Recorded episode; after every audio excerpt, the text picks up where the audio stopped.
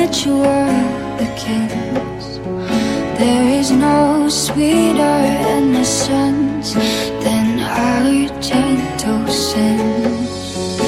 In the madness and soul of that sad and earthly sea, only there.